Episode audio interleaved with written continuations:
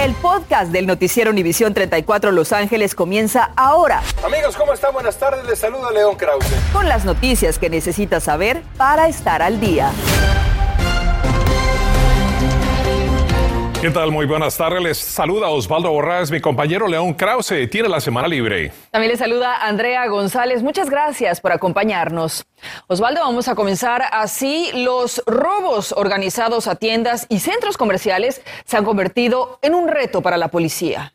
Ocurrió otro asalto en el área de El Grove, cerca de la ciudad de Beverly Hills, y tanto los dueños de las tiendas, Andrea, como los consumidores están aterrados. Claudia Carrera nos tiene los detalles de este último atraco. Buenas tardes, Claudia. Osvaldo, Andrea, miren, esta es la ventana de la tienda Nordstrom, que como pueden observar ya ha sido cubierta, pero como lo confirmaron los oficiales, los malhechores habrían utilizado un martillo y un scooter eléctrico para quebrarla, robándose así cerca de 5 mil dólares en mercancía. Lo más preocupante de todo esto es que los malhechores, los delincuentes, continúan prófugos. Las compras navideñas ahora se están convirtiendo en un peligro. Cerca de las 11 de la noche de ayer lunes, una banda de casi 20 ladrones, según la policía, llegaron en varios vehículos, quebraron las ventanas y saquearon la tienda Nordstrom, ubicado en el centro comercial The Grove. Las autoridades llegaron a la escena iniciando una persecución inmediata que culminó con el arresto de tres de los sospechosos. Uh, de acuerdo con la policía, dentro del vehículo de los malhechores hallaron ropa aún etiquetada y cajas registradoras con efectivo. Pero este no es el único robo. Una hora antes de este hurto, seis hombres robaron cerca de 9 mil dólares en un CBS al sur de Los Ángeles. El domingo en Beverly Hills también se registraron dos atracos a mano armada. Y en San Francisco unas 80 personas también saquearon una tienda Nordstrom durante el fin de semana. We are aware that según la Federación Nacional de Minoristas, se ha registrado un aumento de 57% de crimen organizado a tiendas. Ante esto, otros centros comerciales ya están tomando medidas. Estamos trabajando con el Departamento de Sheriffs del Condado de Los Ángeles. Tenemos más seguridad de lo que normalmente tendríamos. Por su parte, el gobernador de California, Gavin Newsom, calificó de inaceptable estos delitos y aseguró que apoyará a las ciudades afectadas con más presencia policial. Y precisamente la patrulla de caminos de California ha dicho que va a estar colaborando con las agencias locales para realizar arrestos conectados con estos robos. Por su parte, también la policía de Los Ángeles ha dicho que va a incrementar su patrullaje en los diferentes centros comerciales durante esta época de festividades. Yo soy Claudia Carrera en vivo desde Los Ángeles. Vuelvo con ustedes al estudio. Impresionante las imágenes. Gracias, Claudia. Andrea. Osvaldo, la policía de Los Ángeles anunció que creará un equipo especial para investigar los robos en los que las víctimas son seguidas a su casa. Esto luego de que un hombre fuera asesinado afuera del restaurante Bossa Nova en el 7100 del Boulevard Sunset en Hollywood. Ya se han identificado 133 crímenes de este tipo y le piden que si nota que está siendo seguido no vaya a su casa y se dirija a una estación de policía. Y cuidado con dejar puertas o ventanas abiertas por la noche. La policía de Santa Ana está tras los pasos de un hombre que está entrando a los hogares y manosea a mujeres mientras duermen. Ya se lanzó la voz de alerta el domingo pasado al reportarse dos incidentes en el complejo de apartamentos Villa del Sol, en la calle Fairview. La policía pide su ayuda para dar con el delincuente. El alcalde de la ciudad de Los Ángeles, Eric Garcetti, dio a conocer un plan piloto para mantener y atender llamadas relacionadas con indigentes. La idea del alcalde y otros políticos de la ciudad es canalizar llamadas del sistema 911 que no sean violentas a esa nueva unidad para estar integrada de varios empleados que han sido entrenados para atender las necesidades de esta población específica. Gracias a nuestra inversión en este programa estamos construyendo viviendas tan necesarias con 1.2 mil millones de dólares en fondos para la construcción hemos más de triplicado nuestra producción anual de viviendas de 300 a 1000 unidades por año. Este programa piloto se llama Circle y ya entró en operación. Se espera que pueda dar buenos resultados en cuanto al manejo de la crisis y la intervención de agentes de la Policía de Los Ángeles, Andrea. Escuche, hay preocupación entre las autoridades de salud del condado por las comunidades que, aparte de tener un índice de vacunación muy bajo, no están llegando a solicitar su vacuna de refuerzo. Julio César Ortiz estuvo esta tarde en una de esas áreas y documentó la ausencia de sus residentes.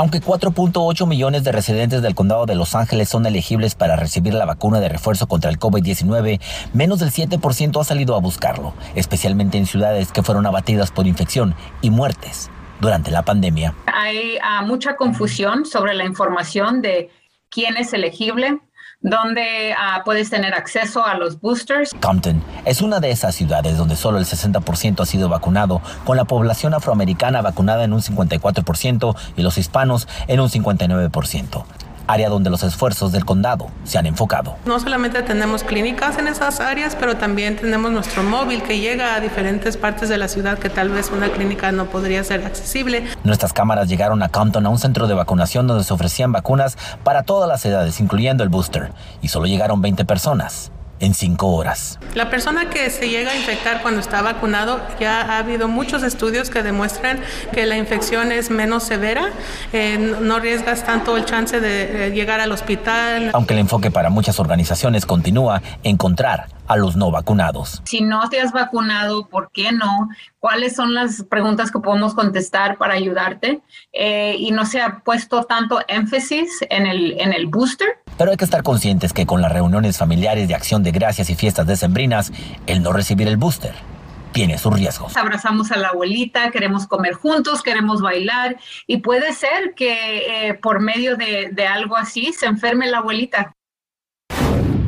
Autoridades en el Aeropuerto Internacional de Los Ángeles le piden planificar cuidadosamente su viaje para evitar las aglomeraciones en las terminales el día de Acción de Gracias. Lleve en orden su documentación, su pasaporte y no olvide su certificado de vacunación contra el COVID-19. Debe llegar al menos con tres horas de anticipación, dicen, y utilizar siempre su tapabocas en las terminales y en los aviones. En instante los precios de la gasolina están por las nubes y hoy el presidente Biden anunció su plan para evitar que estos precios continúen aumentando. ¿Y qué cree? Regresa a la mesa a Noticias Univisión 34 y esta vez con una sorpresa para todos. Uno de nuestros compañeros tiene un importante mensaje para nuestros televidentes. Con Univisión siempre. Además, Chivas comenzó la limpia, ya cepillaron a Oribe Peralta. Y los Clippers toman precauciones por positivo a COVID-19. Estás escuchando el podcast del noticiero Univisión 34 Los Ángeles. El presidente Joe Biden anunció hoy que ordenó la liberación de 50 millones de barriles de petróleo de las reservas estratégicas del país en un intento coordinado con otros países para reducir los crecientes precios del combustible. Y esto incluye a India, Reino Unido y China, que están entre las de mayor consumo. Las reservas estadounidenses son el suministro de emergencia más grande del planeta. La liberación comenzará entre mediados de fines de diciembre, por lo que se sabe hasta el momento. Es tiempo de deportes con Diana Alvarado. Gracias, Osvaldo. Osvaldo, perdón. Amigos, me da mucho gusto saludarles. Eh, Clippers tomó precauciones por protocolo de COVID-19. Eso es el reglamento dos días después de que un jugador de los Clippers ingresó a los protocolos COVID-19 de la liga. El equipo canceló de manera abrupta su práctica de tiro programada en sus instalaciones de Playa Vista. Dijeron que es por razones de precaución relacionadas con los protocolos de salud y seguridad. Los Clippers están programados para enfrentar a Dallas en el Staples Center a las 7.30 de esta tarde y no se espera que el juego se vea afectado, así que no lo van a suspender. Tras semana de descanso, los Rams están mentalizados en llegar a los playoffs, así que antes de relajarse y descansar, pues Sean McVay tiene el compromiso. Se dedicó a ver todos los partidos el domingo. McVay analizó además siete juegos de los Rams y le preocupa las pérdidas de balón. Ahora deben encontrar la forma de ganar la división para meterse a la postemporada y poder ser protagonistas del Super Bowl el 13 de febrero ahí en su casa, en SoFi Stadium. Se los adelantamos anoche. Chivas hizo oficial la salida de Oribe Peralta. Dos años y medio vistió la playera del rebaño y durante este lapso solo anotó un gol. Imagínense, un gol. Pese a que pasó con más pena que gloria, Chivas le ha dejado la puerta abierta por si desea tomar la carrera de mentor. Durante su estancia fue muy criticado por no valorar los colores que vestía. Decían que la camiseta le quedaba grande. Y yo coincido con los fanáticos, Andrea. Gracias, Diana. Y bueno, esta tarde regresa la mesa a Noticias Univisión 34, pero en esta ocasión es una mesa muy especial porque se trata de uno de nuestros compañeros, Francisco Ugalde. Paco, como muchos lo conocemos y le decimos de cariño. Ha sido parte de la familia Univisión por los últimos 26 años. Y hoy León Krause nos presenta a un Francisco que muy pocos conocemos, ¿eh? Pero además nos tiene un importante anuncio. Escuche. ¿Cómo se llama usted? Me llamo Francisco Javier Ugalde García Teruel. Paco, ¿dónde naciste? Nací en la ciudad de Oaxaca, pero me crié en Veracruz, lo que me lleva a decir siempre que soy Oajarocho. Guajarocho.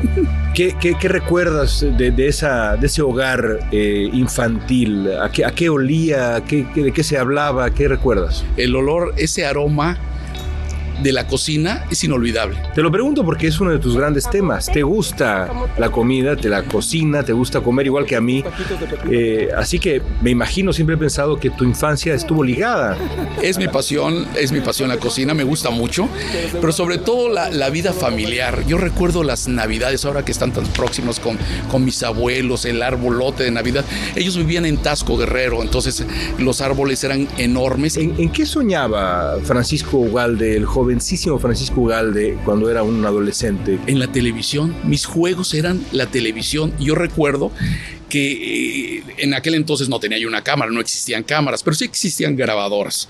Entonces con mis hermanos agarraba estos eh, novelitas ajá, y las pintaba los diálogos y hacíamos eh, telenovelas de, de- de- de estos Grabadas en audio. grabados en audio. Con las hacía grabadoras grandotas con, con el cassettes. cassette. ajá.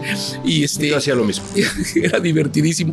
Y esa siempre fue mi, mi pasión. La televisión desde niño fue mi pasión. Recuerdo que los eh, niños estaban jugando, los amiguitos allá afuera, y yo con un pedacito de madera era mi micrófono y era yo el que narraba el, el- el partido. Un día pasó mi papá, me pegó en la cabeza y dice, ponte a jugar, muchacho gordo. Ahí se acabó mi carrera de, de- de cronista deportivo. Entonces llegó un momento en mi vida que dije, tengo que estudiar. Entonces dije, no, periodismo. Dije, "Ah". opté por la odontología. Por la odontología. Soy dentista, soy dentista, ejercí durante seis o siete años, era yo excelente cirujano maxilofacial, me fascinaba. ¿Estás en serio? De veras, de veras. Y ¿Estudiaste en Veracruz? en Veracruz. De hecho, yo llego a Veracruz y todos me hablan de doctor, me dicen, pero no pude extraer esa, esa llama que yo traía por el periodismo. Entonces lo que decidí fue meterme a, a la televisión.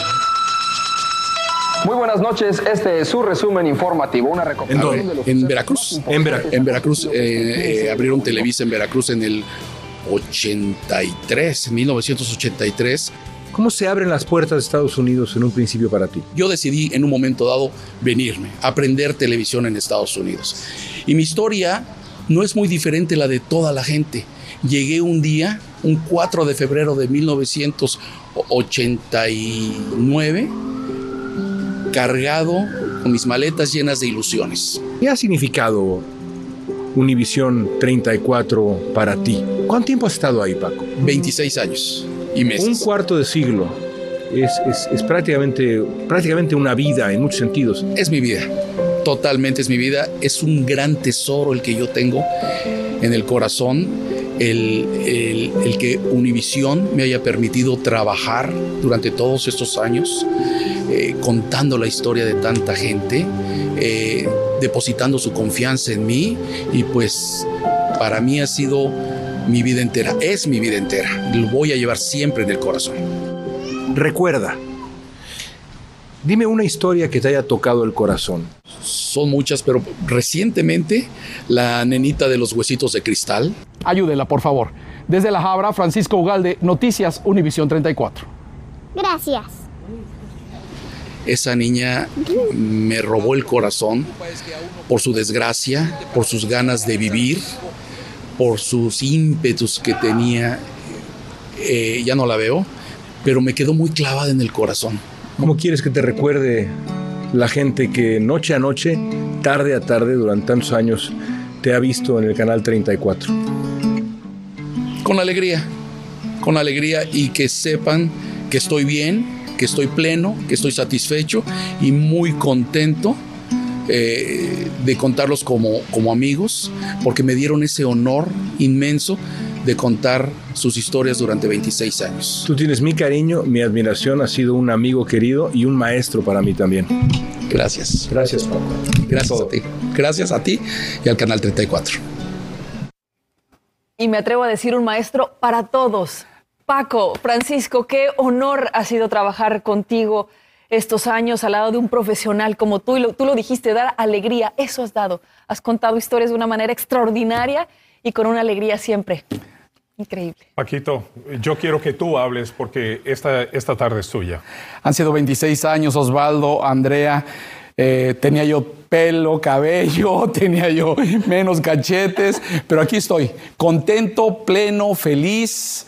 Y pues sí, tengo un anuncio muy importante que dar y, y no quiero que las emociones me ganen porque de veras el corazón se rompe como cristal.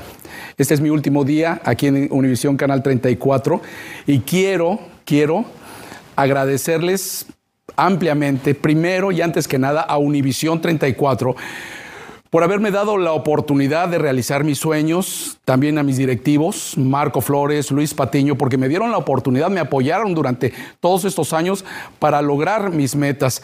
Quiero darle las gracias a todas las personas que no ven ustedes todos los días, no los ven de plano nunca, a mis productoras. Rosalía Sosa, Susana Mesa, a las chicas de la mesa de asignaciones, a Edith Granero, a, Anet García, a Silvia Álvarez, a mis compañeros camarógrafos, perdón, que todos los días trabajábamos juntos, Héctor González. Andrés Bonilla, a todos ustedes, ellos que ustedes no los ven, muchas gracias de veras de todo corazón por todos estos años que me aguantaron, porque realmente trabajar con Francisco Ugalde no es nada, nada fácil.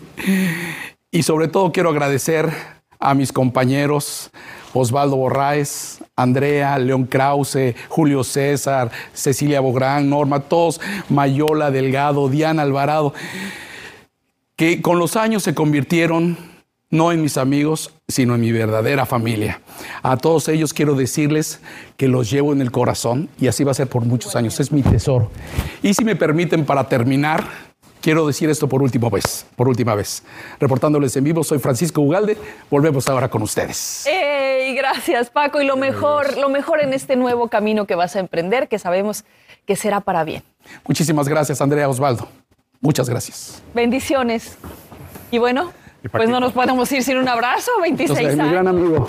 Paco, de los cuales pues 30 años. a mí me han tocado 30 cinco años. que he tenido el, el- el grandísimo honor, Paco, de que estés con nosotros y de Gracias. que cuentes historias de una manera maravillosa, extraordinaria. Diana, que estás también aquí y que si le quieres decir unas palabras. Ay, Paquito, pues nada, te deseamos. No, pues te deseamos lo mejor, ya sabes.